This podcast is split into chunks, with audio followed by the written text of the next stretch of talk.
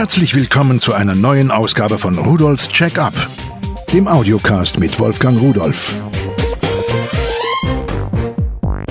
Hallo und herzlich willkommen zu Rudolfs Check-up. Heute geht es um ein Thema, nun da scheiden sich manchmal die Geister daran. Die einen, die lieben es, weil es einfach, bequem, preiswert ist, und die anderen, die hassen es, weil es stört.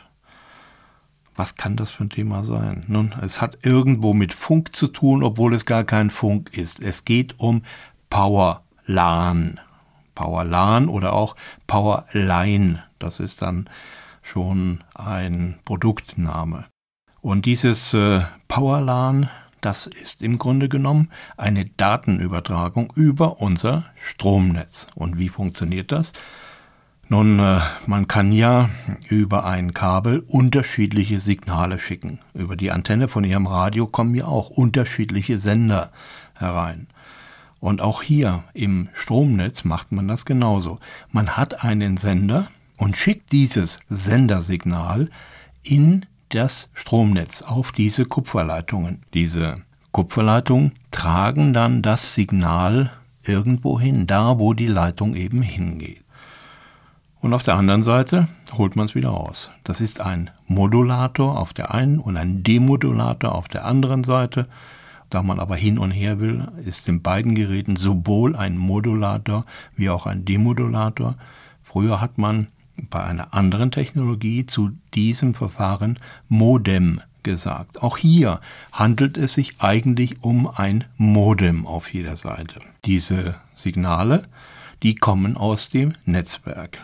Das heißt, diese Power Line Adapter, die haben eine RJ45 Buchse, da schließe ich mein Netzwerkkabel daran an, dann übertragen Sie das aus dem Netzwerk über dieses Modem auf die Stromleitung im Hause und an irgendeiner Stelle im gleichen Stromkreis, aber das erkläre ich dann noch, hole ich das Signal wieder heraus und damit die Daten. Also eine Art, wie wir es auch mit WLAN ohne Kabel machen. Nun könnte man sagen, wofür brauche ich das denn? WLAN geht da auch. Ja, klar, ist auch einfacher. Aber WLAN geht nicht immer und überall. Wenn Sie dicke Stahlbetonwände haben oder Eisenarmierungen da drin oder über mehrere Stockwerke müssen, da kann es schon mal schwierig werden mit WLAN. Und da macht eine solche Technologie Sinn, wenn man nicht irgendwo in einem fremden Haus durch ein paar Decken durchbohren darf oder auf der Außenseite des Hauses einfach Kabel verlegen. Und da ist das eine wirklich sehr schöne und sehr gute Lösung. Allerdings hat diese Technologie auch einige Einschränkungen, denn wir haben in unserem Stromnetz überall Verbraucher, auch starke induktive Verbraucher, und an manchen Stellen im Stromnetz funktioniert das nicht. Zum anderen, wir haben in unseren Häusern üblicherweise drei Phasen. Auf drei Leitungen kommt da Strom, den wir verwenden können, der durch unterschiedliche Drähte geht. Vielleicht wissen Sie ein Elektroherd zum Beispiel. Die meisten davon werden mit zwei oder mit drei Phasen angeschlossen. Und das ist etwas, da scheitert dieses Powerline in der Regel dran, weil diese Phasen ja nun getrennte Stromkreise sind. Im Zähler kommt es normalerweise zum Übersprechen. Das heißt, natürlich werden dann Signale von einer Phase auch sehr stark gedämpft auf eine andere Phase übertragen. Wollte man dieses Problem beseitigen, müsste man im Zählerkasten einen Phasenkoppler einbauen, der nicht die Stromleiter verbindet, sondern nur die Datensignale auf die anderen Phasen aufbringt. Das gibt es auch. Und diese Signale, die gehen auch aus dem eigenen Zähler raus, können quasi überall anders, wo sie noch stark genug sind, mit empfangen werden auf der gleichen Phase. Das ist die eine Sache. Ist nicht so schlimm, weil diese Signale gut verschlüsselt sind. AES 128 wird hier zur Anwendung gebracht bei den neuen Geräten. Auf der anderen Seite aber, ein jeder Draht ist auch eine Antenne. Und diese hochfrequenten Signale im Bereich von 2 bis 30 Megahertz, es gibt auch höhere Bereiche, künftig auf jeden Fall, Nun, die werden durch diese Antenne in den Wänden unserer Stromleitungen auch nach außen abgestrahlt. Diese Abstrahlung, die verursacht Störungen beim Flugfunk, beim Seefunk, äh, bei der Bundeswehr, bei der NATO, bei den CB-Funkern, bei den Amateurfunkern und in vielen anderen Bereichen. Das wird zwar immer klein geredet und man tut auch von Seiten der Powerline-Anbieter etwas äh, mit speziellen Filtern, dass man bestimmte Wellenbereiche ausblendet, wo nicht gestört wird.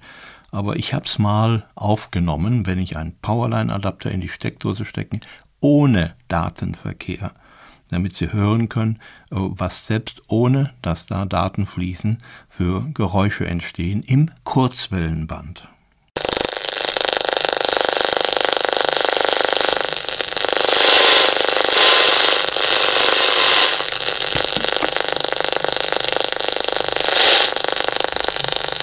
So, in der Regel hören Sie das nicht, aber die angesprochenen Dienste, die stört es schon. Ähm, Powerline ist nicht so weit verbreitet, dass es ein massives Problem ist, aber natürlich prallen hier Interessen aufeinander. Nun lassen wir das mal von der anderen Seite betrachten. Diese Powerline-Adapter, die brauchen natürlich auch Strom. Wie viel Strom brauchen sie denn? Ein Adapter benötigt 3,5 Watt zwei Adapter brauchen wir mindestens. Wir müssen ja eine Station haben, wo wir die Daten hineinbringen in das Netz und auf der anderen wieder herausholen. Das heißt, 3,5 mal 2 sind 7, mal 24 mal 365 sind 61.320 Watt oder 61,3 Kilowatt.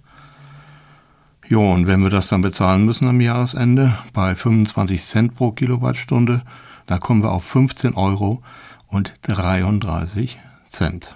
Das bedeutet für uns, wenn wir die Powerline-Adapter nicht benötigen, raus aus der Steckdose. Sie fressen einfach nur Strom.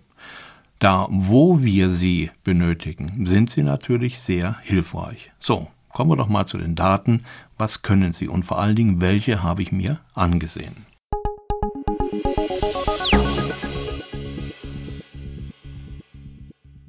Von Sevenlinks habe ich mir einen Netzwerkadapter im Zweier-Set angesehen, der kostet 79,90 Euro. Man kann dieses Set auch erweitern um bis zu 16 Geräte insgesamt, wobei jedes weitere 49,90 Euro kostet. Also wenn man mehr als äh, einen erweitern will, wird es wieder Sinn machen, ein Zweier-Set zu kaufen.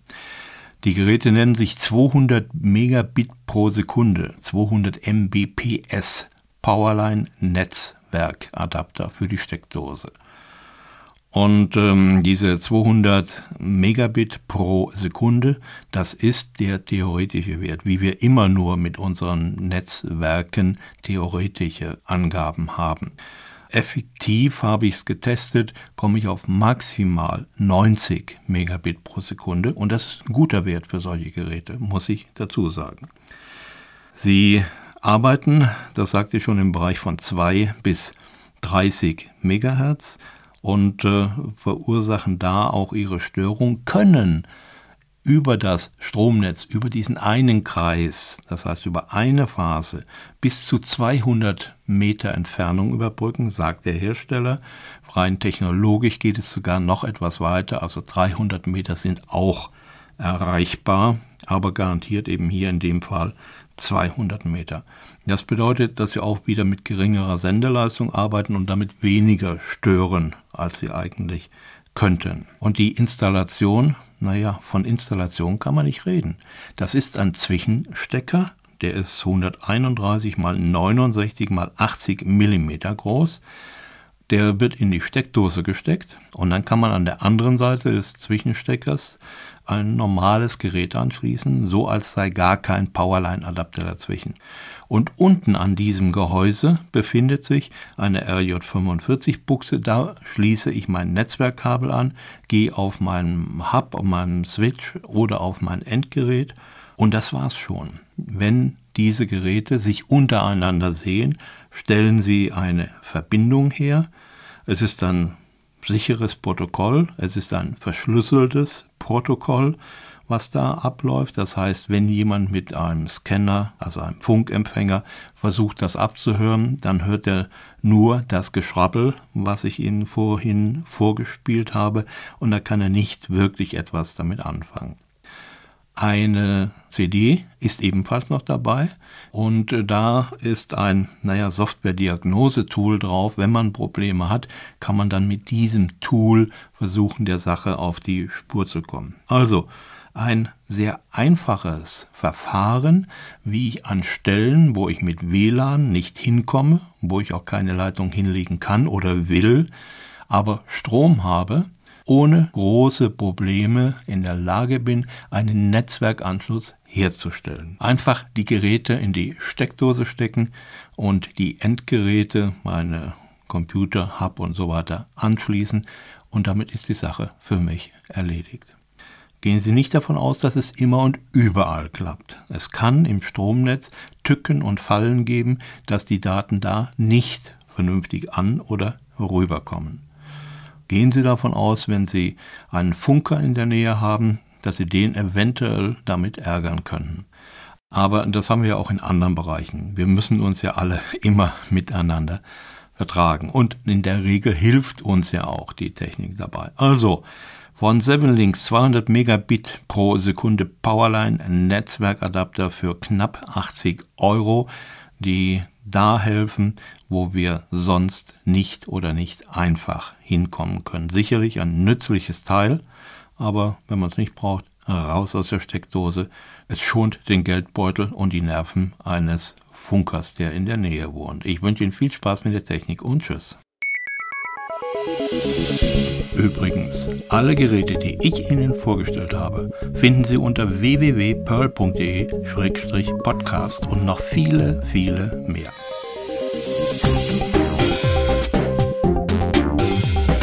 Das war Rudolfs Check-up, der Audiocast mit Wolfgang Rudolf.